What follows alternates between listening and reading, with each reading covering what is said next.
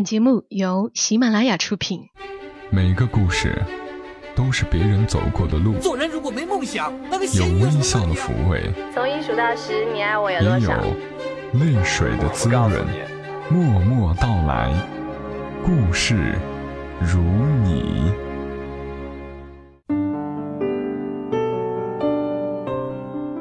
默默到来，故事如你。大家好，我是小莫，在每个周三的晚间和你相伴，和你来聊聊我们平常人身上所发生的故事。在默默到来的第一百三十三期节目里，小莫提到了尤斌的新书《可我还是喜欢你》，听起来像是讲述爱情的。当然，这本书当中也确实有爱情故事，但远不是我们想象的那么单一。上一次讲了这本书当中的第一个故事《四号室友》。讲四号室友这个故事的时候，小莫还没有来得及把这本书看完，所以也没有特意向大家推荐这本书。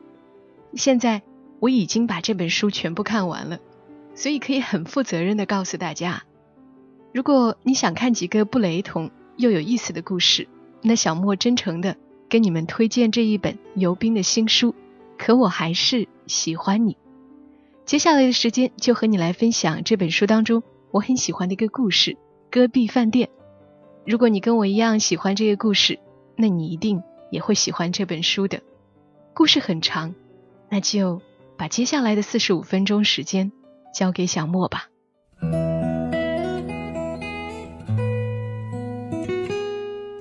戈壁饭店，作者尤斌。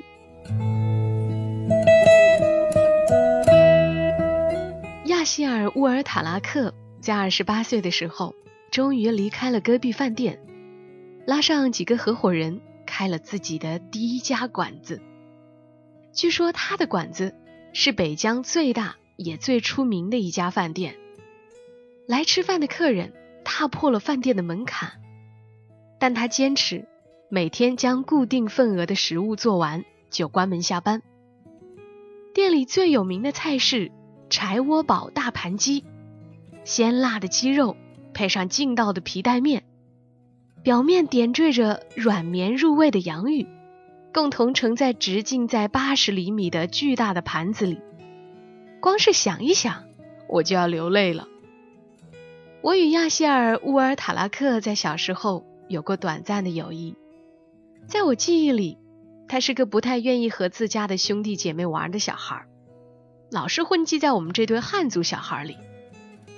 有谁能够想到，这个不停的吸着鼻涕蹭我们的烤香肠，当然是清真的，吃的大眼睛小男孩，成年后会成为我们这群北疆小伙伴，尤其是八郎子。也就是男孩心目中的传奇，因为只有他成功的打破了父母那句“你如果不好好读书，就只能去饭店端盘子”这样的可怕预言。一个中学还没毕业就去饭店端盘子的哈萨克族小孩，因为在从北疆小城塔尔巴哈台出发，向乌鲁木齐行驶一百公里的一家饭店里做的一手好大盘鸡。而声名鹊起，这是一件非常不可思议的事情。那家饭店就是大名鼎鼎的戈壁饭店。起先，戈壁饭店只是给过路的人提供一个吃中午饭的地方，并且很多司机会无视交通法中行驶了四个小时必须停下来休息的规定，匆匆驶过戈壁饭店，停也不停。所以，戈壁饭店。在亚希尔去之前，生意非常不好。当时谁也没想到，小小的亚希尔在来戈壁饭店当学徒之后，居然奇迹般的救活了他。但是在我的小伙伴中，除了我，几乎没有人知道，亚希尔·乌尔塔拉克追本溯源，在血统上其实是个汉族人。我小时候住的街道叫哈尔敦。是一片少数民族聚居的街区，邻居基本都是哈萨克族或者维吾尔族。由于这个区域的树木太多，政府特批这一区域可以不盖楼房，所以很多有钱的哈萨克族人都选择在这个区域盖一座两层的别墅。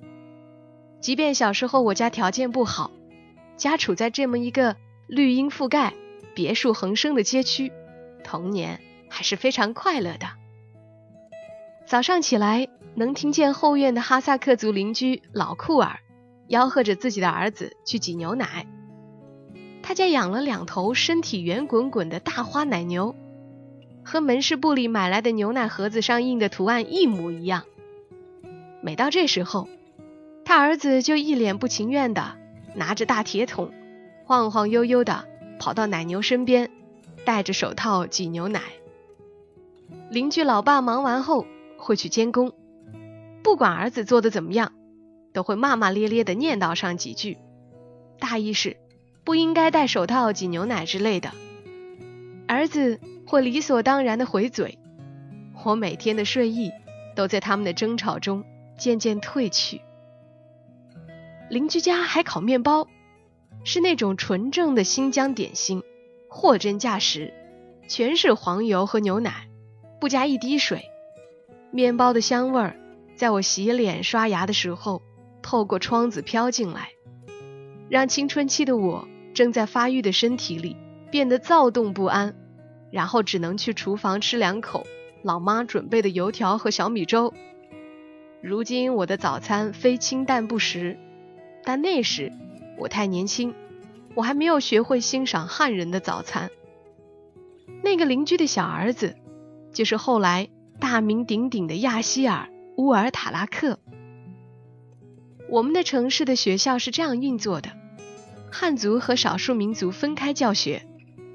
我从小上的是汉校，一般少数民族的孩子会上少数民族学校，偶尔也会有几个少数民族的孩子上汉校，这样他们高考的分数线就会降低一些。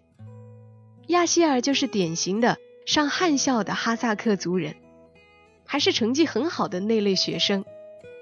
他低我一级，但是有一次我去他家买牛奶的时候。惊讶地发现，他已经在看高中的知识，这对当时的我来说是一个很大的新闻。于是我在等老库尔挤牛奶的时候，假装转悠到亚希尔旁边，看他写字。哈萨克族用的钢笔的笔尖是平的，有点类似现在的马克笔。这样写哈萨克语的时候，笔尖一转，漂亮的文字。就从笔尖倾泻而出。看亚希尔写字是一种享受，我深深的记住了这一幕。后来，但凡在电影里看到欧洲贵族拿着羽毛笔写漂亮的花体字的画面，就不禁想到亚希尔写字时的小小的身影。老库尔挤完牛奶，看到我在专注的盯着亚希尔写字，突然哈哈大笑起来。用得意的口吻和不标准的普通话说：“咋样？是不是写的很漂亮？”我很不服气，没有说话，拿起牛奶瓶就一路跑回家了。当晚回家，我问我妈：“为什么亚希尔汉语都能学那么好，一点障碍都没有？”我妈听我这么问，眼睛突然微微亮了一下，给我讲了一个简单。但是曲折的故事，从他讲这个故事的熟练程度来看，很明显，这个故事被他描述过很多遍，并且他乐此不疲。亚希尔出生那天，紫微星远在天边，却亮得异常，一瞬间风云变色，大雨倾盆。他出生的那一刻，风雨骤停，天边泛起了红色光芒。云海翻滚，形状如同一个鸡头，围绕在周围的云带，好似皮带面。当然，这一切都是我少年时代脑袋里瞎扯。真实情况是，那天确实下了暴雨。亚希尔的亲生母亲等亚希尔被护士抱到婴儿室后，说想起身上厕所。护士告诉他现在不能起来，他不听。执意要丈夫扶她起来，两个人慢慢悠悠的朝厕所走去。凌晨三点多，护士来查房的时候，发现亚希尔的亲生父母还没有回来，找了一圈都找不到人，就叫醒了值班医生。在彻夜的寻找之后，大家几乎认定这对汉族父母把亚希尔丢在产房，然后偷偷溜走了。据后来人说，这对外地夫妇已经严重超生，罚款都交不上了，更别提家里又多了一张嘴。当时我邻居老库尔的老婆阿曼太太，正好就是接生亚希尔的产科主任。她按照医生登记的地址，找到了那对夫妇的住处，那里早就人去楼空了。当时连电脑都没有普及，没有网络的帮助，找人就像大海捞针。医院产室的条件和床位都有限，一般刚出生的小孩在婴儿室。待一两天就会被家人领回来了。亚希尔在婴儿室待了一段时间后，产科医生开始犯难了。当时我们的城市也没有福利院、收养所之类的地方。这时候，阿曼太太主动填了一份申请资料，想把亚希尔带回家收养一段时间，以后再做打算。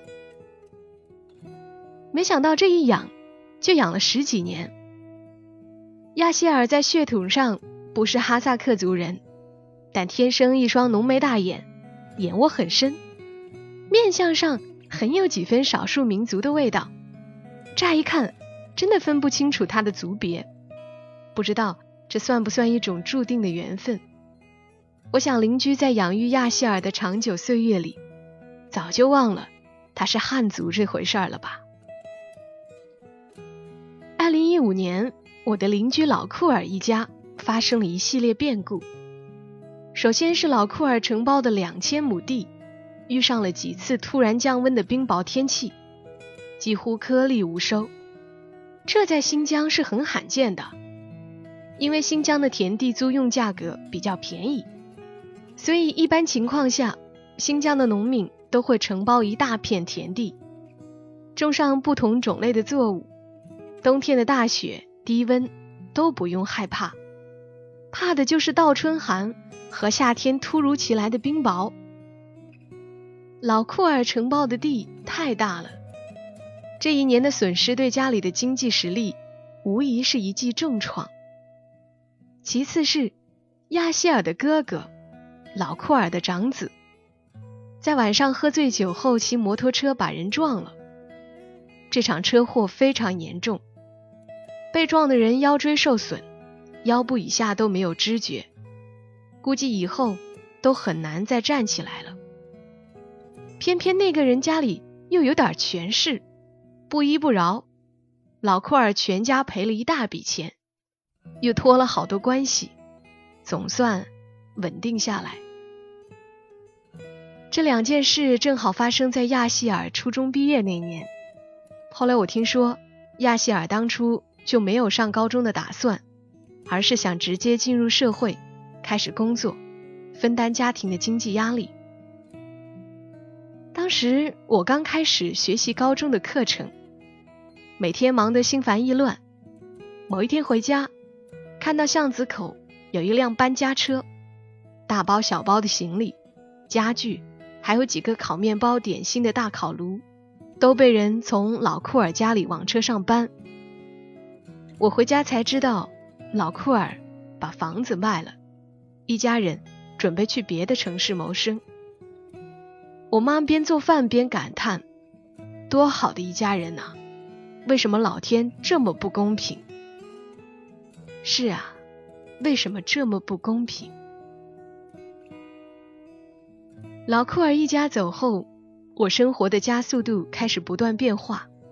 每天都忙碌在各种公事和试卷之间，脾气也开始渐渐变得很差，对家人、朋友习惯性的恶语相向。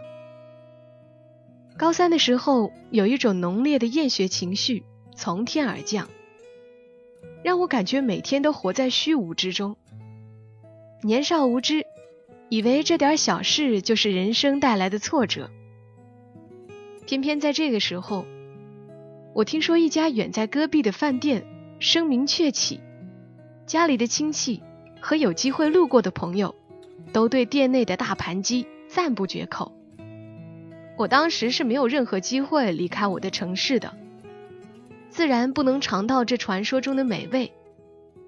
但是听大家说，这家饭店的厨师是一个年轻的小伙子，名叫亚希尔。我本能的想起那个流着鼻涕和我们一群人混在一起的小男孩。二零零八年，我高考失误，发挥的很不好。当时觉得人生失意。只是当时不知道，失败本来就是我们这些自命不凡的普通人必经的过程。在这种状态下，我和家里人发生了激烈的冲突。导火线是在我妈帮我填系复读的学校时，我跟家里表明自己不想读大学了。当时有一个朋友在乌鲁木齐，我俩撺掇着合伙开店，我一怒之下。撕掉了所有高三的学习资料，学习这个词围绕了我十几年，是时候让他离开我的生活了。我爸妈自然不同意，并且理所当然的以为这是我一时脑热，并没有太放在心上。发了一顿脾气之后，我和家人进入了冷战阶段。我草草的交了志愿表，随便选了个大学，就把自己的前程交上去了。我当时的心思早就不在学习上了，每天想的都是如何开店赚钱，开始新的人生。某一天早上醒来，清凉的风吹进房间，院子里两棵大白蜡树提早感觉到了秋天的信号，叶子间微微发黄了。我从床上坐起来，脑袋嗡嗡作响。十分钟之后，我收拾好行李，留了个字条给父母。决定不告而别，去投奔乌鲁木齐的兄弟。塔城去乌鲁木齐的道路中有一段路非常危险，叫马伊塔斯，俗称老风口。车子行至这里必须放慢速度，因为风太大，夏天风沙漫天，冬天暴雪遍地，极易发生危险。我在车站约了一辆小车。司机师傅口中戳着烟，一口黄牙，告诉我中午会有暴雨，这个天出车，价钱要双倍。我将钱包里一半的钱都给了他，告诉他今天必须到达。我知道八个小时后我就会抵达我当时的梦想之都。很久以后，我又天南海北的去了很多地方。并且生活在离家非常遥远的一个城市，才知道乌鲁木齐不过是我人生旅途中短暂停留的小站。然而，在十八岁的末班车上，我把它认定为我人生的最终目的地。车子很快离开我的城市，像一滴血液一样轻快地流到戈壁高速公路上。天边的云遥远地翻滚着，这个鲜艳的日子里。天空都是湛蓝色的。我把车窗打开，一只手伸出窗外，风也轻快地和我打招呼。这是我记忆中最轻快的一幕。无论天南海北，只要有少年之心，就能仗剑天涯，连头也不回。然而几个小时后，天边黑压压的来了一大片浓墨般的乌云，浮在这广阔的戈壁上空。就像海上的风暴，果然如司机所说，暴雨将至。碰巧我们的车又进入了马伊塔斯路段，瓢泼大雨倾盆而下，小车像浮在大海上的孤舟一样，被迫行驶得非常缓慢。我的心也慢慢悬起来，开始思考这样的一时冲动会不会带来可怕的后果。终于。司机在这种恐怖的天气里开不下去了，拐道驶入一条小路。我看到小路尽头有一座二层的小房子，在大雨中若隐若现。走近了才看到“戈壁饭店”四个赫然大字。我当然听说过这家饭店，那些有机会在寒暑假来乌鲁木齐，甚至更远一些城市的人，几乎是炫耀的。经常提到它。柴窝堡大盘鸡几乎成了这家店的符号。人们当然不是为了说明自己没有吃过这么好吃的大盘鸡，这只是一种生活状态的标志。你要表达出你的确吃过这道菜，才能证明你确实曾路过戈壁饭店，去过远方。戈壁饭店在我看来，就像是一座把守关卡的桥，而里面的大盘鸡就是通过这座桥梁前必吃的一道菜。只有吃了这道菜，过了这座桥，我才能像个真正的大人一样，忘掉少年时代的烦恼。当然，这些都是我还没有成熟时稚嫩的想法罢了。在我的想象中，戈壁饭店一定是金碧辉煌的，哈萨克族人开的餐厅，墙上一定挂着哈萨克族妇女手工编织的精美且厚重的挂毯，餐桌上。铺着华丽的爱德莱丝绸，高调的炫耀且张扬。木地板尽管有些陈旧，但整洁干净，走上去咯吱咯吱地发出响声。厚厚的地毯覆盖住有瑕疵的地方。当然，用来盛饭菜的餐具也是极为讲究的，不同的菜式用不同的器皿，绝不重复。盘底有哈萨克人特有的浮雕。酒杯里装着永远也喝不完的葡萄酒。然而，这一切想象，在我见到戈壁饭店的第一眼，就全部破灭了。在这种恶劣的天气里，饭店里的客人非常少。戈壁饭店装修得非常简陋，一进门，正对面就是通往二层的楼梯，左右两边辟出两条道，都可以拐上去。就像标准的教学楼或者医院结构，二层的楼板围着饭店铺了一圈坐在扶手边上的客人可以俯瞰到一楼的整个场景。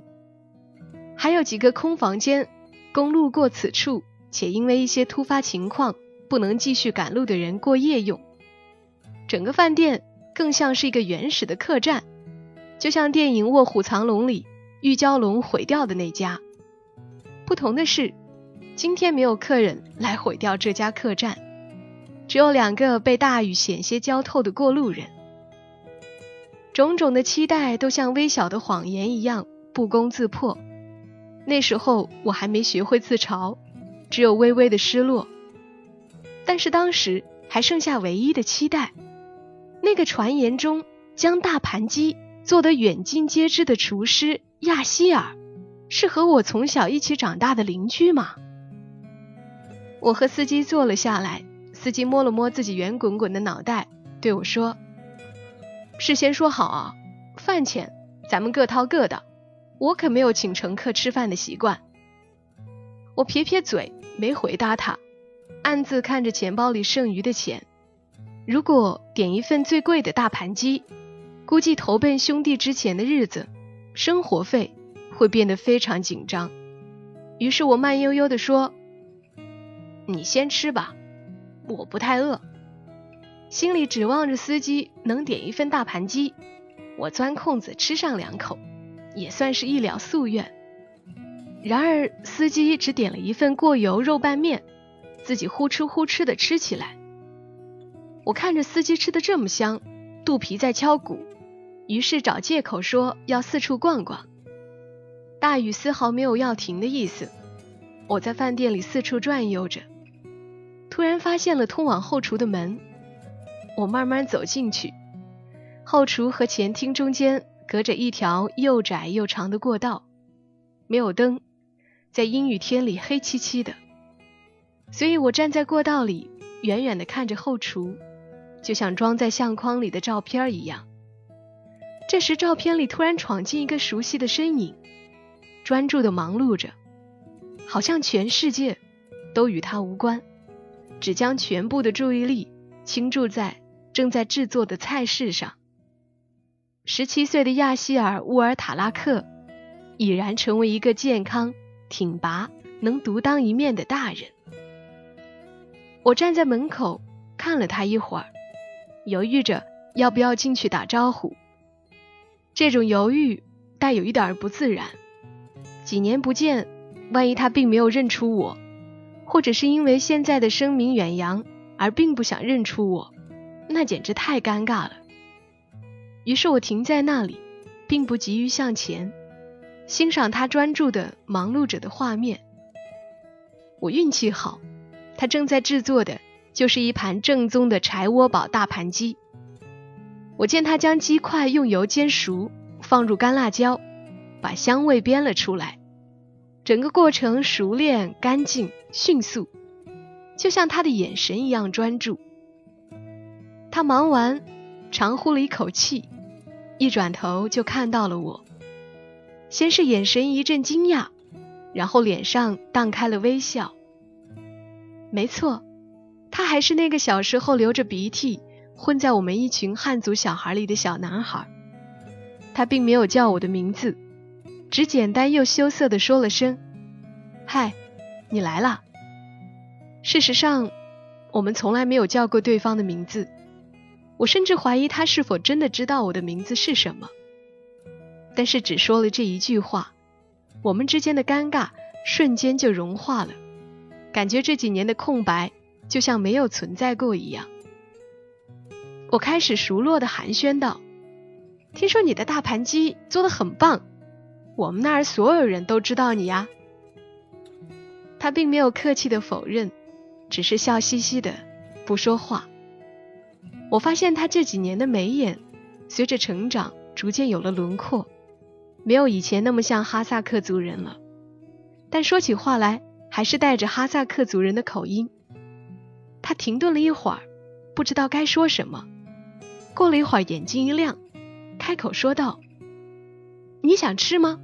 我做给你吃。”我赶紧推辞说：“不用，不用。”他耿直的说：“没事儿的，不要你钱。”不知道是因为他一语道破了我的尴尬，还是我在他的耿直面前变得无地自容，我突然变得非常不好意思，最终连忙摆摆手说：“真的不用了。”你快先忙吧，我坐一会儿就走。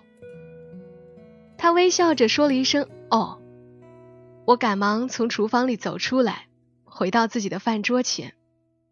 此时，司机师傅的拌面吃了一半，两鬓疯狂的流着汗，还心满意足的打了个饱嗝。我算了一下时间，还有四个小时，四个小时后我就能抵达乌鲁木齐，就能和朋友混迹在一起。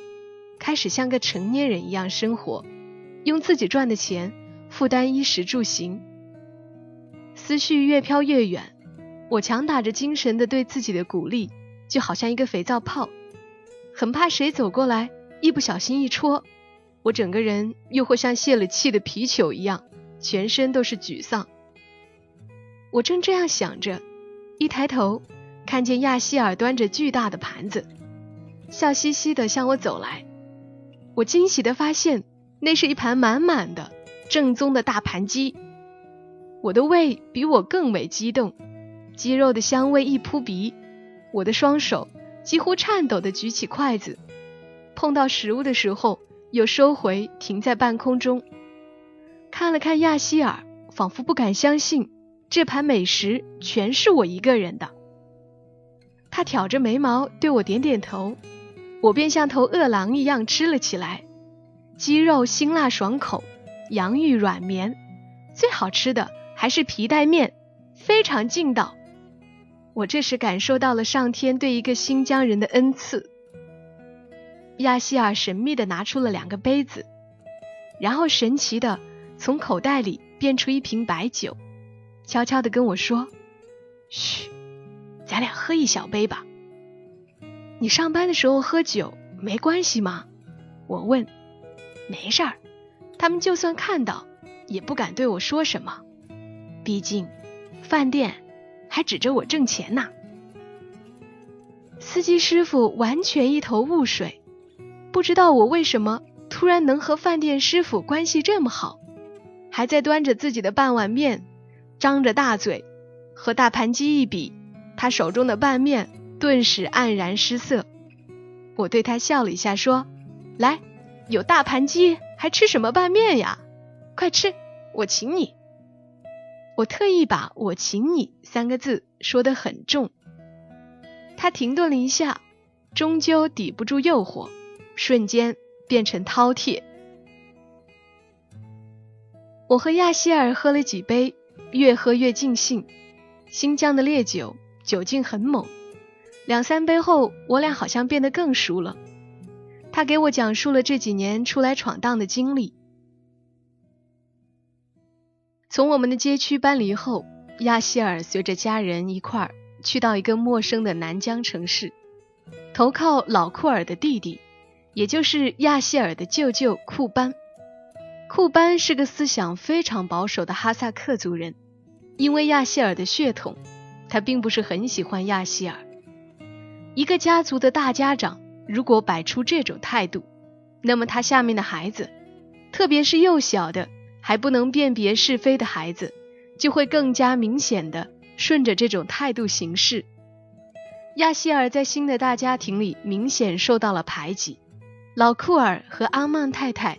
看着每天都不开心的亚希尔，心疼的说不出话来，但奈何寄人篱下，加上自己家庭的变故，也始终不能说什么。事情并没有好转起来，反而变本加厉。库班的小女儿塔纳古丽自幼非常调皮，却是库班最喜欢的女儿，得到了这么多宠爱的她，自然是个非常任性的姑娘。加上年纪太小不懂事，对亚希尔欺负的最凶狠。亚希尔开学的时候，阿曼太太为了祝贺小儿子升学，用省出来的一点钱去南疆市级商店买了一双很不错的球鞋。亚希尔拿到球鞋的那天晚上，是自从家里出事后最开心的一天。他把球鞋包在布袋里舍不得穿，第二天仍然穿着旧鞋去报道。当天晚上回来，他再翻找球鞋的时候，却找不到了，只看到小小的塔纳古丽和他哥哥们的一脸鬼笑。他压抑着的怒火突然升起来，一把抓住塔纳古丽，质问他把新球鞋藏在哪里了。似乎是被吓到了，塔纳古丽突然大哭起来，指了指院子中间的囊坑。亚希尔飞奔出去，也不管囊坑里的温度。直接把手伸进去取球鞋，鞋子被拿出来的时候，鞋底已经被烧了几个大洞，不能穿了。亚希尔抱着鞋子大哭起来，他的哭相又引得塔纳古丽和他哥哥们的一阵狂笑。亚希尔一怒，突然随手将鞋子掷出，鞋子画了个抛物线，准确的砸在了塔纳古丽的头上。塔纳古丽突然发出尖叫般的哭声，这哭声把所有人都引过来了。库班见自己的小女儿受了委屈，不问青红皂白，拿着一根鞭子就要狠抽亚希尔。老库尔终于忍无可忍，和自己的弟弟扭打起来。阿曼太太走过去抱住亚希尔，自己强忍住眼泪的同时，也帮亚希尔擦掉眼泪，坚定地对亚希尔说。别哭了，咱们不在这儿住了，饿死也不在这儿住了。于是那晚，亚希尔一家人连夜离开了库班的家。后来，老库尔千辛万苦才寻得一个机会，托朋友的关系，将亚希尔送进戈壁饭店做学徒，也算是学一门手艺。当时的戈壁饭店生意很差，饭店的厨师有汉人，也有哈萨克族人。他们共同的特点是都不认真工作，整天混日子。唯独亚希尔的师傅对这个新来的小伙子比较上心，开始教他做各种新疆菜。我每天跟着师傅学做菜，每到中午一小时的午休时间，我就跑到饭店外头来，看着那望不到边的广阔空间，看着天上的云来了又走。天空有时候高的好像不能计算距离，有时候又好像伸手就能够到一样。你们那么多人挤在一个小教室里学习，而我在戈壁饭店一个人的教室，就是这广阔的天地。亚希尔用不太标准的普通话跟我表达这些年的喜悦与辛苦。我突然想，倘若一个受过苦难的人，仍然能感受到世间的幸福，那他的路一定能走得很远，并且越走越宽。司机将大盘鸡吃了个精光，又因为要开车，所以不能喝酒，早就急得三番五次催我们赶紧结束，好继续赶路。我和亚希尔的交谈似乎也该告一段落。他笑了笑，对我说：“不耽误你了，我也得赶紧去做饭了。据说晚上会有一大批客人路过，替我问你父母好哦。”说完，他就将我们吃剩的碗筷和盘子麻利的收拾好，闪身进入后厨了。司机说：“雨终于停了，咱们赶紧走吧，别天黑才到乌鲁木齐。”我说：“不去乌鲁木齐了。”掉头回家吧。回家的路上，雨已经停了，天空很干净，天上的云好看的很不真实。我从后视镜看远处的戈壁饭店，它在雾气中朦朦胧胧的，只剩下一个轮廓，让人怀疑这一切是否是一场美丽的海市蜃楼。车子兜兜转转，一直到晚上才到家，我感到腰酸腿疼。我妈做好了晚饭后，一直没等到我。等我坐到饭桌上时，她的怒气很盛。我边吃晚饭边问我妈：“妈，你还记得亚希尔吗？”我妈听到我提起他，好像忘了生气的事情，一颗八卦的心又被吊起来，说：“当然记得啦，听说人家现在混得挺好的呢，家里的债都还清了，饭店经营的也不错，老库尔。”买了两头奶牛，又开始送牛奶。老大也结婚了。你突然问他干嘛？不干嘛，就突然想到他了。哎，你今天干什么去了？这么晚才回来？去找老师改志愿表了，想走个靠谱的学校。我看到我妈的表情，瞬间放松了许多，好像担心许久的问题终于解决了一样。那场没有任何人知道的。半途而返的旅行，让我的生活轨迹甩了一个弯。我后来几次梦见戈壁饭店，在梦里，他的容貌变了，变得和我想象中一样金碧辉煌，让人流连忘返。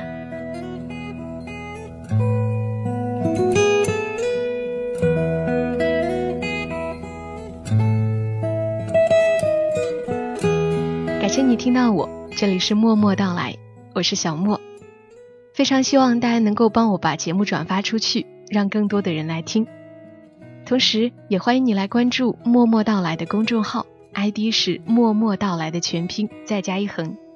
你也可以把播放页面上的二维码保存到相册里，然后长按识别二维码关注小莫的公众号。在公众号里，小莫也会及时更新，偶尔写一点东西。希望通过不同的渠道，把更多美好的内容分享给大家。好了，今晚的故事就陪伴你到这儿，祝你夜好眠。小莫在长沙跟你说晚安。